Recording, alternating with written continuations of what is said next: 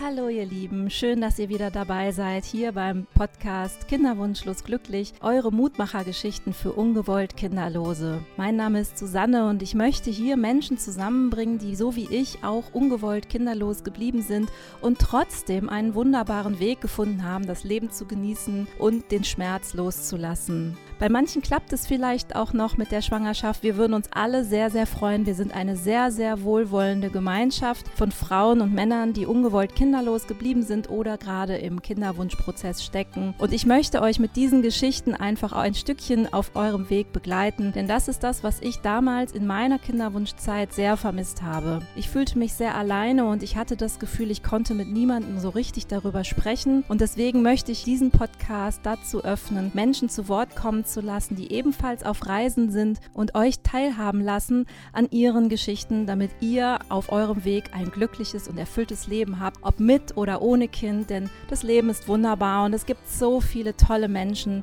die einfach auf anderem Wege neue Perspektiven gefunden haben. Heute habe ich eine tolle Frau zu Gast, die hat über ihre Musik, die sie schon immer gemacht hat, ihren Kinderwunschschmerz verarbeitet und hat sich sogar komplett auf ihre Musik konzentriert, denn durch ihre Kinder Kinderlosigkeit hat sie plötzlich ganz neue Perspektiven entdeckt, die sie heute unglaublich glücklich machen. Sie hat einen Song geschrieben, den werde ich auch ganz zum Schluss nochmal einspielen, die sich mit ihrem unerfüllten Kinderwunsch beschäftigt. Und ich freue mich wahnsinnig, dass sie da ist und sich traut, über ihre Geschichte zu sprechen. Habt viel Spaß dabei. Alle Informationen zu meinem Gast und auch zu meinem Podcast und zu meinem Instagram-Kanal findet ihr wie immer in den Show Notes.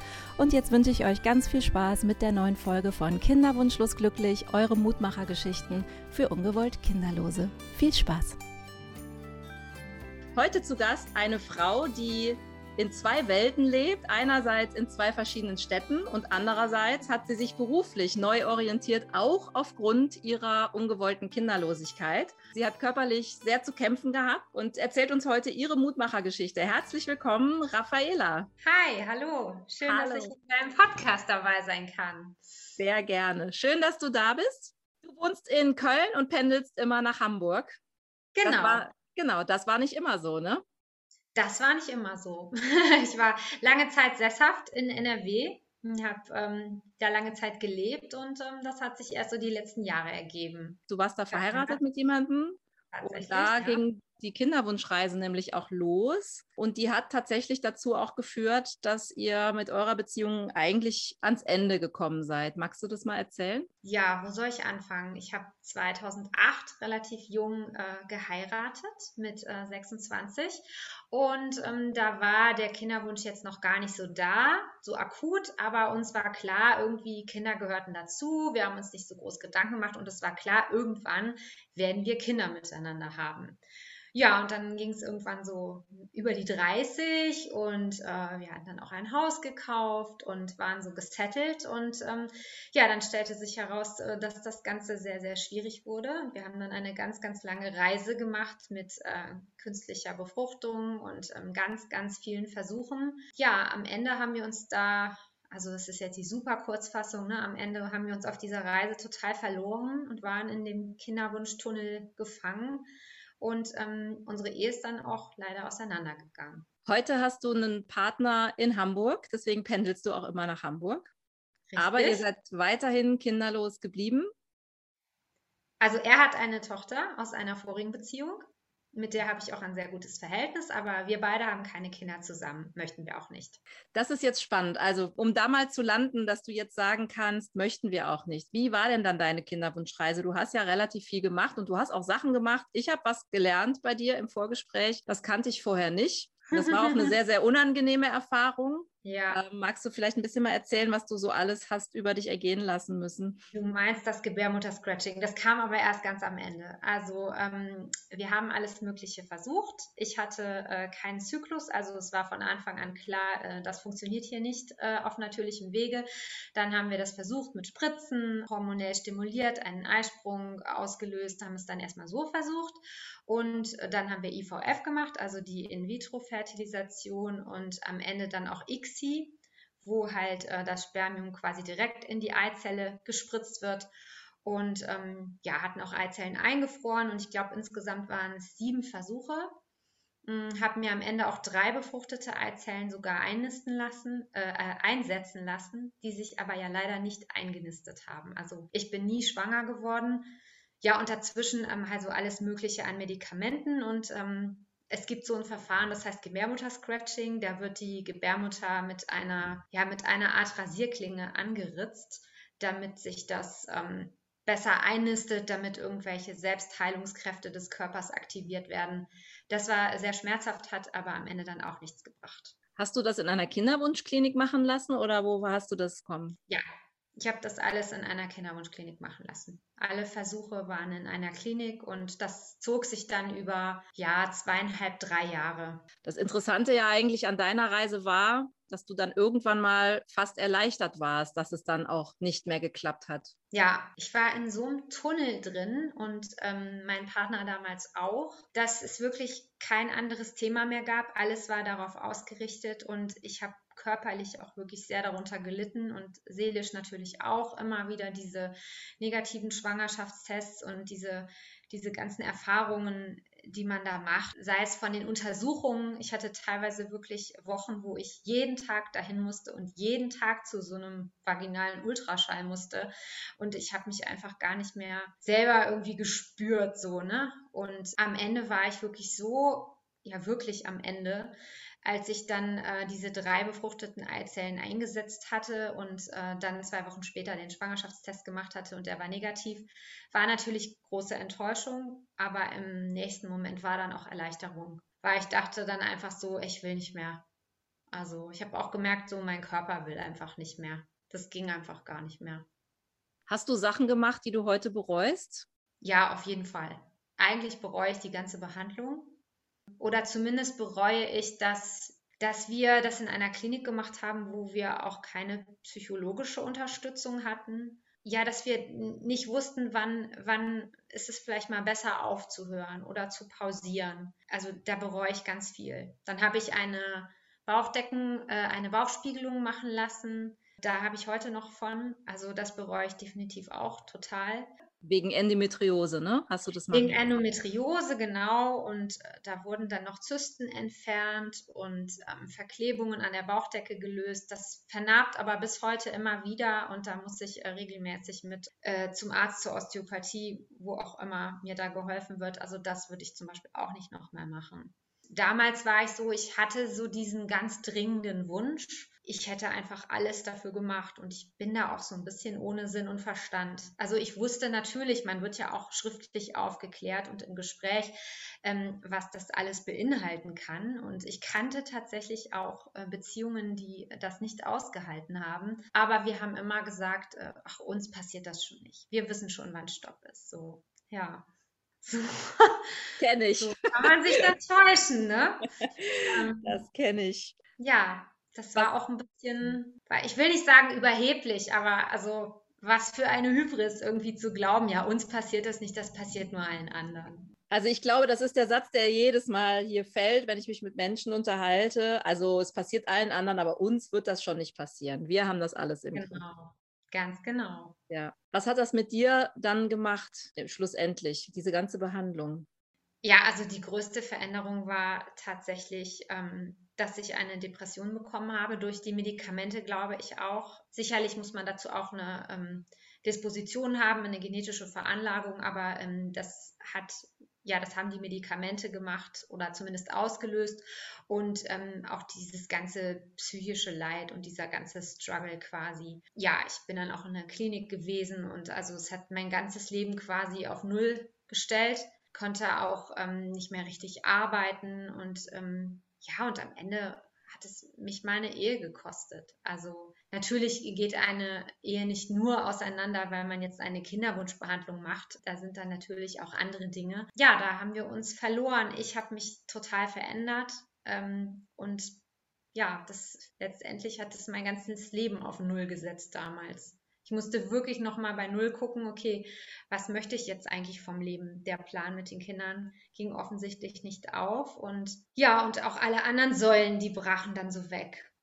Wie war das für deinen Mann damals und was ist aus dem heute geworden? Habt ihr noch Kontakt? Wir haben wieder Kontakt. Äh, für den war das sehr, sehr schlimm. Also der hat da auch sehr drunter gelitten, aber irgendwie hat jeder so für sich gelitten. Für ihn war das auch unheimlich schlimm, dass ich dann lange Zeit in einer Klinik war und ja, dass es dann auseinandergegangen ist. Er hat allerdings äh, neu geheiratet und ähm, er hat auch ein Kind. Also sein Kinderwunsch hat sich dann erfüllt. Ich freue mich da auch für ihn, kann ich heute sagen, weil ich glaube, er, er wollte immer Papa werden und macht es sicherlich gut. Aber natürlich war das für mich doch sehr, sehr hart, weil das dann auch sehr, sehr schnell ging. Und genau, er hat jetzt das, äh, was wir damals auch gerne zusammen gehabt hätten. Aber ich wünsche ihm da äh, alles Gute für und ähm, ist jetzt mittlerweile auch okay. Das heißt, heute kannst du gut darüber sprechen und kannst auch dich freuen für andere, war das schon mal anders? Also wie war das zum Beispiel, wenn du andere Frauen oder Freundinnen mit Kindern und schwangeren Bäuchen gesehen hast? War das immer so, dass du gut klargekommen bist? Nee, also natürlich nicht. In der, in der Behandlungszeit, äh, ich war von, äh, von Neid zerfressen, sag ich mal. Also es war ganz schwierig. Also vor allen Dingen, wenn es Freundinnen waren, da war ich auch wirklich sehr empfindlich es gab immer einen Teil, der hat mich natürlich für sie gefreut, aber ähm, es gab auch immer diese, diese Frage, warum sie und ich nicht und gerade wenn es dann auch in die zweite oder in die dritte Runde ging und es gab wirklich ganz wenige Personen, wo ich das nicht hatte. Und auch äh, in meiner Arbeit als Hochzeitssängerin fand ich es auch ganz schlimm, wenn äh, da so eine emotionale Situation ist. Die, die Braut kommt rein und ich kenne sie ja oft dann auch nur vom Telefon und ich singe ein emotionales Lied und sehe, oh Gott, die Braut ist hochschwanger. Äh, das war für mich echt schwer, also das dann auszuhalten. Am schlimmsten fand ich es eigentlich immer, wenn Freundinnen schwanger waren und die mir das verheimlicht haben. Das fand ich die wussten natürlich nicht, wie sie mit mir umgehen sollten. Und wenn es wirklich Freundinnen waren, die, ähm, das ist leider öfter vorgekommen, die mir dann erst gesagt haben, dass sie schwanger sind, als man es auch wirklich, wirklich, wirklich schon jeder gesehen hat und auch schon jeder wusste. Da war ich dann immer sehr enttäuscht der Kinderwunsch hat dich ja wirklich in vielerlei Hinsicht komplett verändert. Nicht nur privat und gesundheitlich, sondern auch beruflich. Also du bist heute bist du Sängerin, aber du warst ja vorher auch mal was komplett anderes. Ja. Wie konnte das passieren? was warst du vorher? Also ich habe als Lehrerin gearbeitet vorher. Äh, ich muss aber dazu sagen, ich habe schon immer äh, als Sängerin eine Nebentätigkeit gehabt. Und irgendwie hatte ich dann keine Alternative. Und ich war, ich hatte überhaupt keinen Halt, weder äh, beruflich noch privat ähm, und habe dann wirklich gemerkt, Mensch, das Singen, das ist das Einzige, was mir geblieben ist, da kann ich ich selbst sein, das ist meine große Leidenschaft, da fühle ich mich wohl, das mache ich gerne, da, da kann ich in den Flow kommen, da, da habe ich so meins. Ich bin sehr froh, dass ich daran festgehalten habe und dass ich das dann ausgebaut habe als du mir deine Geschichte erzählt hast, hatte ich irgendwie so als allererstes die Idee, das Singen ist eigentlich dein Baby. Also, weil du warst so, du hast so gestrahlt, als du davon erzählt hast, plötzlich ging die Sonne auf. Ja. Und gedacht, das ist ihr Projekt, das ist ihre Familie, dieses Musikmachen. Das, ja, ich glaube, das ist tatsächlich so. Also zumindest alles, was mit Stimme zu tun hat. Ne? Also ich äh, spreche ja auch noch und ähm, wir machen ja mit meinem Duo Way to Radiant seit letztem Jahr erst eigene Musik und da spricht man ja tatsächlich oft davon, wenn man so eine Single rausbringt, dass man sagt, so, das ist unser Baby. Ja, das ist jetzt zwar nicht mein Partner, das ist nur mein Musikpartner, aber klar, das fühlt sich so an. Also ja, ein bisschen schon. Schön. Also ihr macht ja auch wirklich schöne und spannende Musik. Wir haben auch zum Schluss noch was ganz Schönes, finde ich. Da möchte ich mir unbedingt Danke. von deinem neuen Projekt vorstellen lassen. Ja, die Musik hat dich also eigentlich auch weitergetragen und ähm, ihr habt jetzt tatsächlich ein ganz wundervolles neues Projekt. Das bedeutet, dass ihr zwölf Songs aufnehmt, für jeden Monat ein neues Thema und aktuell habt ihr ein Thema gemacht. ja, das könnte man auch auf den Kinderwunsch beziehen. Also ähm, das ist natürlich so ein bisschen open for interpretation, aber klar steckt auch immer irgendwie was dahinter. Das heißt, äh, der Song heißt Let Go, also im Sinne von sei einfach mal du selbst, sei wie du bist, äh, steh dazu, trag keine Maske und lass vielleicht auch einfach mal alte Sachen und Altlasten los. Und das passt natürlich auch zu dem Thema. Ja, let go. Total schön.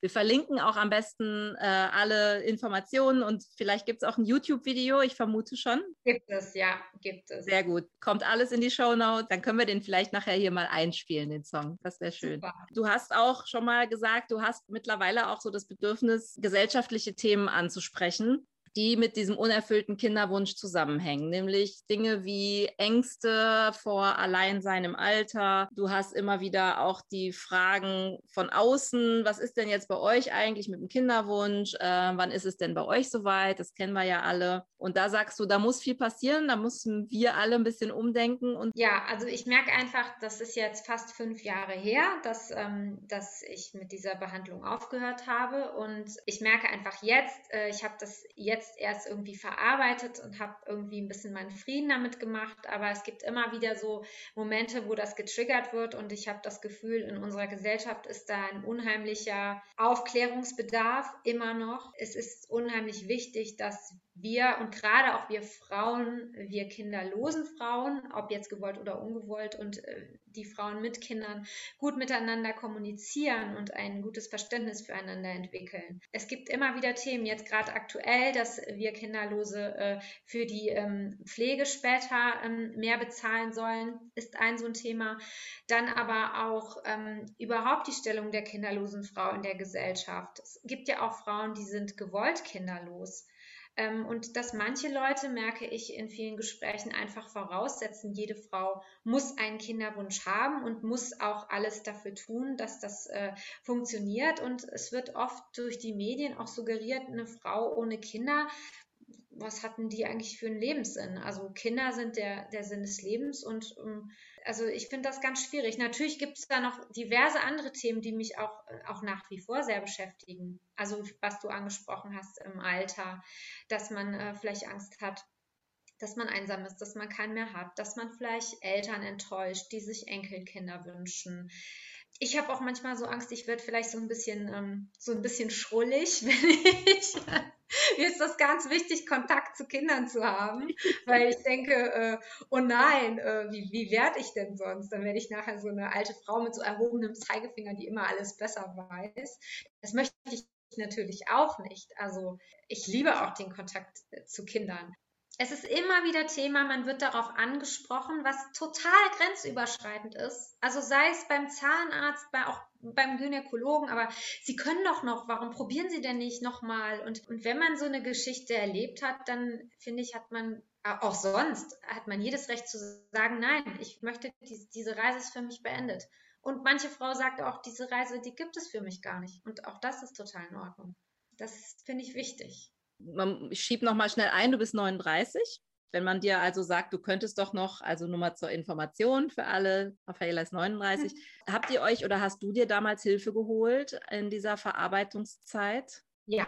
Let go. Genau, also es ist jetzt nicht so, dass ich dachte, oh, schreib mal einen Song darüber und dann ist gut. Ne? Also ähm, ja, ich habe hab viel äh, Therapie gemacht. Ich habe mein ganzes Leben verändert. Ich habe Freundschaften und Bekanntschaften ähm, überdacht und habe auch ganz, ganz viele neue hinzugewonnen. Mir tut es auch unheimlich gut, mit Frauen zu tun zu haben, die keine Kinder haben, aus welchen Gründen auch immer. Ich habe auch Leute in meinem Freundeskreis ohne Kinderwunsch. Das Finde ich auch schön. Auf der anderen Seite habe ich auch meine beste Freundin mit drei super süßen kleinen Kindern, die ich über alles liebe.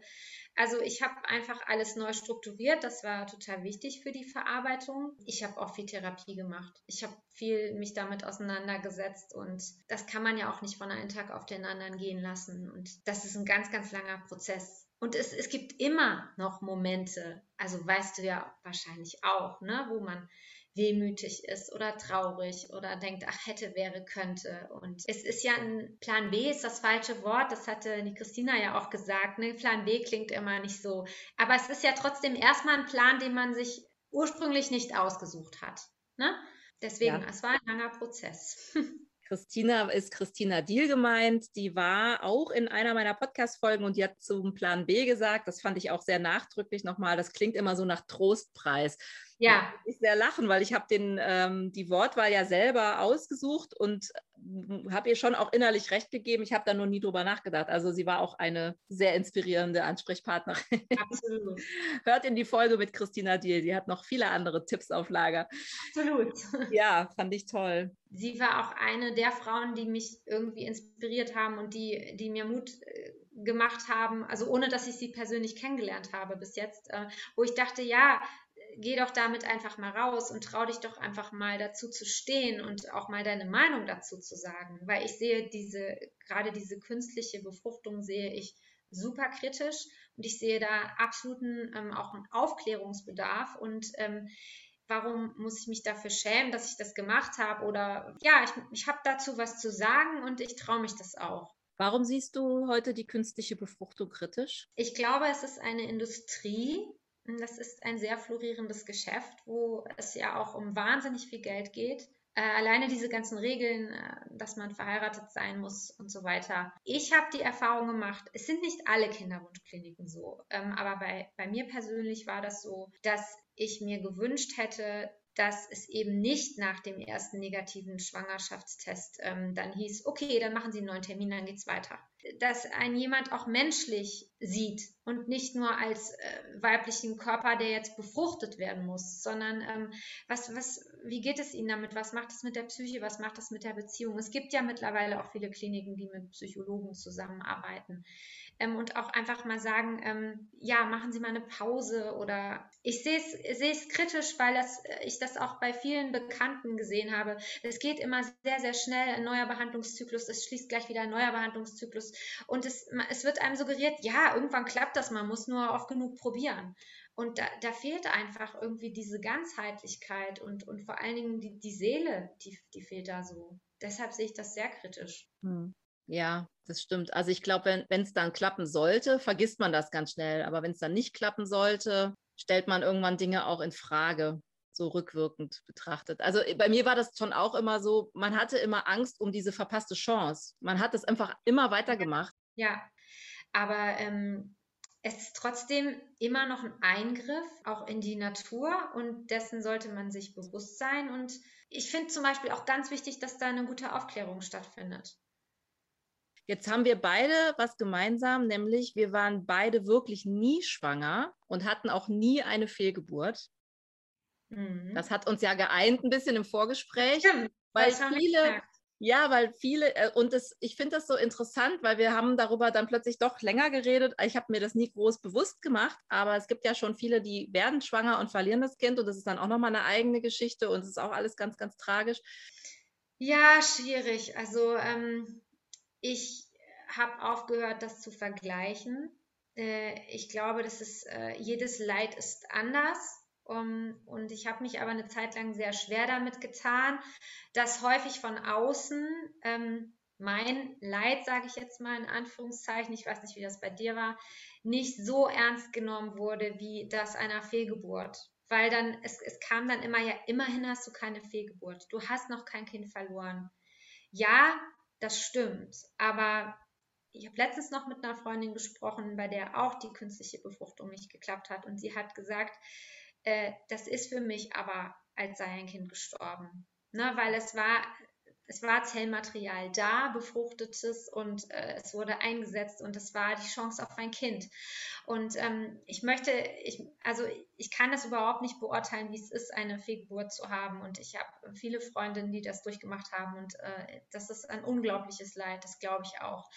Aber ähm, auch niemals schwanger zu werden ist, ähm, ist ein großes Leid. Ich habe oft das kann ich jetzt heute sagen, weil, äh, weil ich das damals mit meinem Tunnelblick gesagt habe und heute äh, würde ich das natürlich nie wieder so sagen. Aber damals habe ich mich oft bei dem Ge Gedanken erwischt, für den ich mich sehr geschämt habe, so, aber immerhin warst du mal schwanger ich traue mich gar nicht, das auszusprechen. Ich finde das so fies aus heutiger Sicht. Aber es war, ich war einfach an diesem Tunnel und ich habe gedacht, ich möchte einfach einmal diesen Test haben und möchte, ich möchte wissen, mein Körper kann das und, und warum geht das einfach nicht? ich habe halt auch nie einen Grund gehabt. Aber natürlich, ähm, aus heutiger Sicht, ich hätte niemals mit einer Frau äh, tauschen wollen, die eine Fehlgeburt hat. Also das, das waren alles Gedanken, das, das war einfach so krank in diesem Film damals das tut mir heute auch wahnsinnig leid. Aber es war damals einfach ein Leid, das ich mit keinem teilen konnte. Und ich kannte damals auch niemanden so wie dich, ähm, dem das ähnlich ging. Mhm. Also alle Frauen in meinem Umfeld waren irgendwie schwanger geworden. Nee, ich bin auch immer im Zwiespalt. Einerseits kenne ich diesen Gedanken auch. Ach, ich wäre so gerne mal, ich hätte auch gerne mal diesen positiven Test in der Hand gehabt und gleichzeitig denke ich, boah, Gott sei Dank habe ich das alles nicht erleben müssen. Dieses, dieses Ausschaben im Krankenhaus auf einer neugeborenen Station, das, ich kenne das ja auch alles, diese Geschichten. Ich finde das auch ein Unding. Ja? Ich habe schon gesagt, da muss man politisch ran, da muss man mal was verändern. Das geht überhaupt nicht. Ja? Ähm, da bin ich auch gerne bereit, da was zu machen, aber erlebt selber habe ich es nicht. Das heißt, ich äh, lasse mir die Geschichten auch nur erzählen, damit sie ein Forum bekommen. Aber es ist natürlich nochmal was anderes, das durch, zu durchleiden. Und für nichts in der Welt möchte ich das durchleiden müssen. Also ich habe da auch eine riesen, einen riesen Respekt und ein riesen Mitgefühl. Ne? Definitiv. Ja. Also ich habe auch damals äh, schon immer gedacht, ähm, wenn es so kurz vor Schwangerschaftstest war, dann dachte ich auch so, oh Gott, wenn der jetzt positiv ist, dann, äh, dann bedeutet das ja jetzt drei Monate lang zittern. Dann, also ich hatte schon auch große Angst davor, dass wenn das klappt, dass, äh, dass es dann eine Fehlgeburt sein könnte. Also die, die Angst saß mir immer im Nacken. Es war einfach nur so, ich habe halt mehrfach diesen Spruch gehört, ja, du hattest ja zum Glück nie eine Fehlgeburt und da habe ich mich damals nicht ernst genommen gefühlt mit meinen, mit meinen Sorgen und mit meinen Problemen und mit meiner Traurigkeit und Enttäuschung. Ja, man fühlt sich nicht so ganz gleichwertig, ne? Also man hat plötzlich so eine Bewertung in der, in der Tragödie, die, glaube ich, niemandem gerecht wird. Da kann ich ja. auch ein Lied von singen. Das war ein bisschen unangenehm, das stimmt schon. Das ist mir auch schon passiert. Aber dadurch merke ich auch, dadurch, dass wir drüber reden, wird es auch deutlich besser. Also ja, ich glaube, das, also heute habe ich das auch gar nicht mehr, aber es ist so ein, es ist ja auch so ein Frauending, dass man sich irgendwie vergleicht und selbst im größten Leid hat man irgendwie noch äh, das Gefühl, äh, man vergleicht sich mit anderen. Das, also, das war auch was, wo ich im Nachhinein so gedacht habe, boah, was hat das mit mir gemacht? So ein Mensch bin ich doch gar nicht. Und so, auch dass ich, dass ich mich nicht mehr so richtig freuen konnte, wenn äh, Freundinnen schwanger waren. Da habe ich gedacht, das, das bist doch nicht du. Du bist doch ein herzlicher Mensch. Und, und äh, das, da habe ich erstmal auch gemerkt, wie mich das alles verändert. Und das wollte ich auch irgendwie nicht das verändert einen Menschen, das verändert auch eine Beziehung. Ich glaube, dein damaliger Mann hat auch dann irgendwann das Thema Adoption mitgebracht und hat gesagt, naja, dann könnten wir doch vielleicht adoptieren, aber das wolltest du nicht, ne? Irgendwann nicht mehr. Also eine Zeit lang ähm, haben wir natürlich alle Optionen ausgeschöpft, haben uns an allen Ecken und Enden informiert.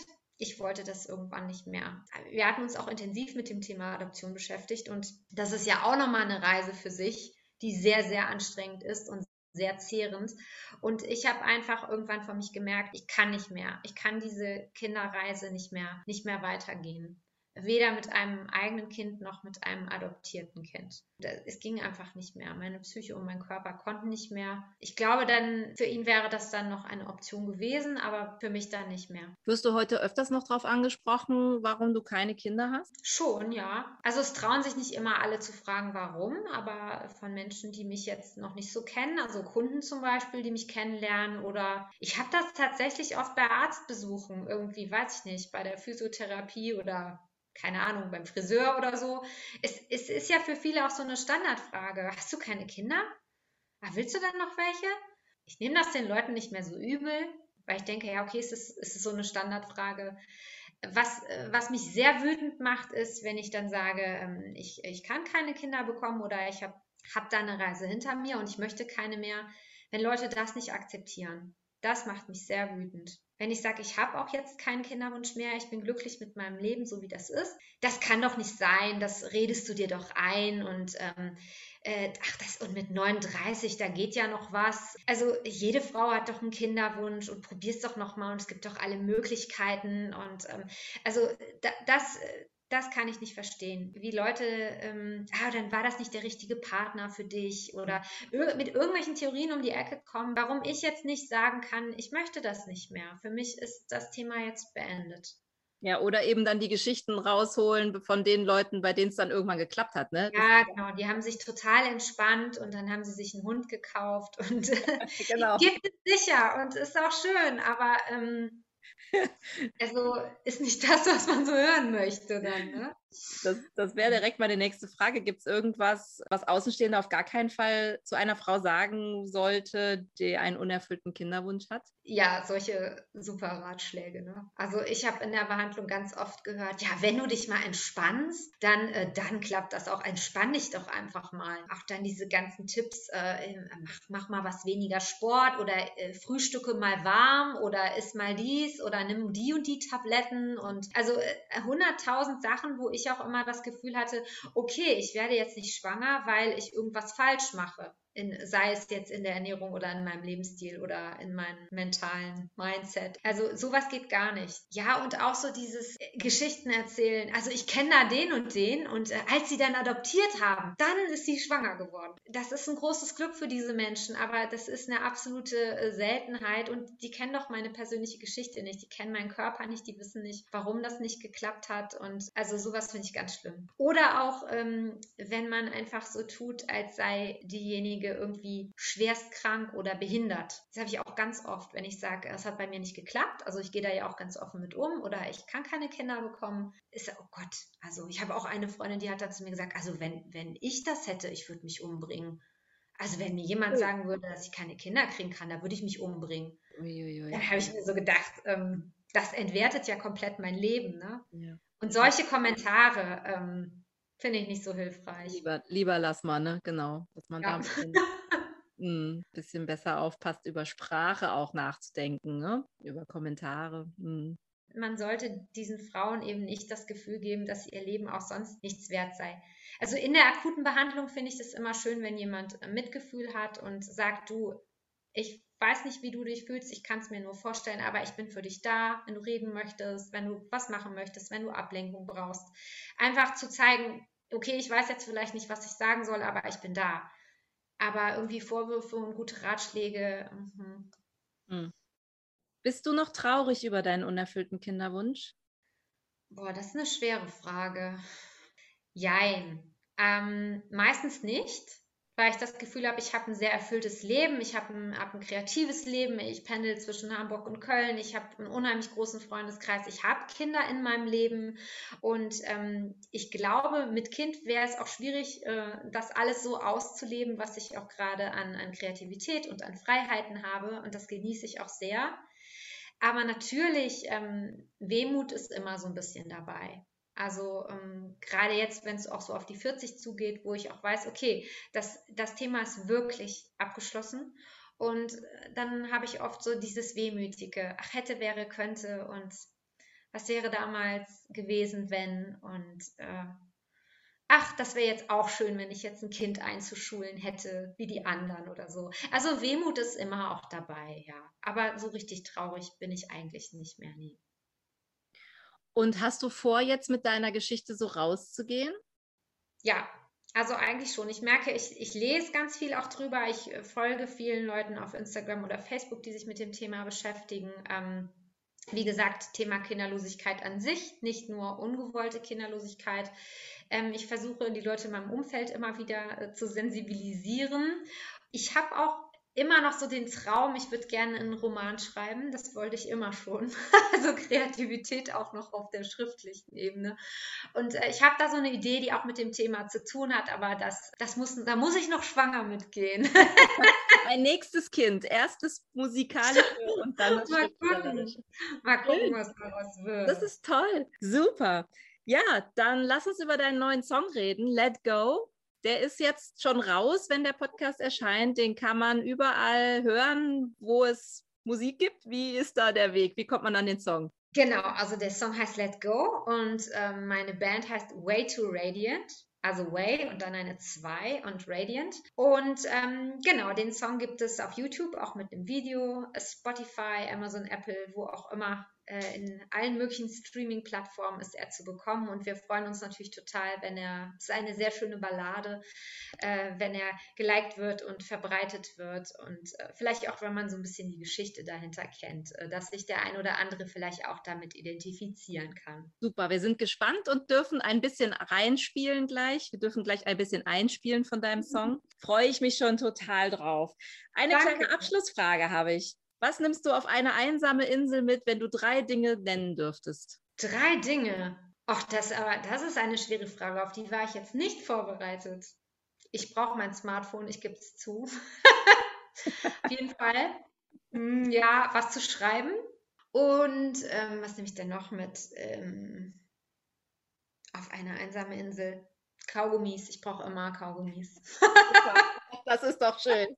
Kaugummis, was zu schreiben und ein Smartphone. Das ist doch super. Raffaela, danke schön. Es war ein wunderschönes Gespräch. Ich freue danke mich, dass dir. es gibt. Es ist so wundervoll, was du machst. Auch deine Musik ist so toll. Und ich hoffe, wir hören noch ganz, ganz viel von dir und bleiben in Verbindung. Ja, danke, liebe Susanne. Vielen, vielen Dank. Jetzt spanne ich euch nicht länger auf die Folter. Hier kommt der Song, von dem wir gesprochen haben, den Raffaella geschrieben hat, um ihren Kinderwunsch loszulassen. Let Go mit ihrer Band Way to Radiant. Das ganze Video findet ihr auf YouTube. Den ganzen Song findet ihr auch bei Spotify und bei iTunes.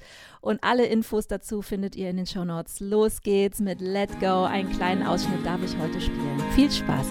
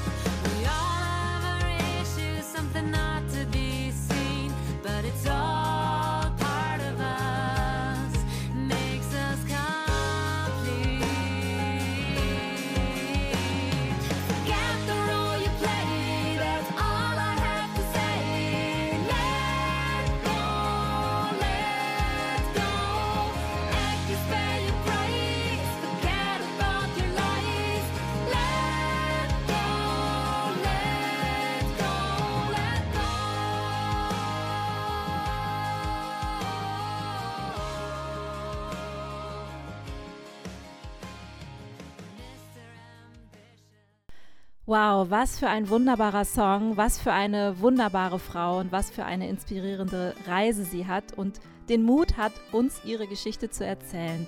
Ich hoffe, wir konnten ganz, ganz vielen Menschen da draußen jetzt Unterstützung geben und sie begleiten auf ihrem Weg. Und ja, wer weiß, vielleicht seid ihr ja sogar die Nächsten in meinem Podcast, die sich trauen, ihre Geschichte zu erzählen, um noch mehr Menschen Mut zu machen und aufzustehen für ihre Träume, auch wenn das mit dem Kinderwunsch nicht klappt, nicht aufzugeben. Es gibt so viele andere Sachen, die da draußen auf uns warten. Und ich finde, Raffaela ist ein wunderbares Beispiel dafür. Alle Informationen zu Raffaela findet ihr, wie gesagt, in den Show Notes und natürlich auch zu meinem Podcast. Ich würde mich darüber hinaus total freuen, wenn ihr mir bei iTunes eine 5-Sterne-Bewertung gebt. Und ich hoffe, wir hören uns in zwei Wochen wieder gesund und guter Dinge, wenn es wieder heißt Kinderwunschlos glücklich, Mutmachergeschichten für ungewollt Kinderlose. Bis dahin bleibt gesund und ich freue mich auf euch in zwei Wochen. Let's Love Life, eure Susanne.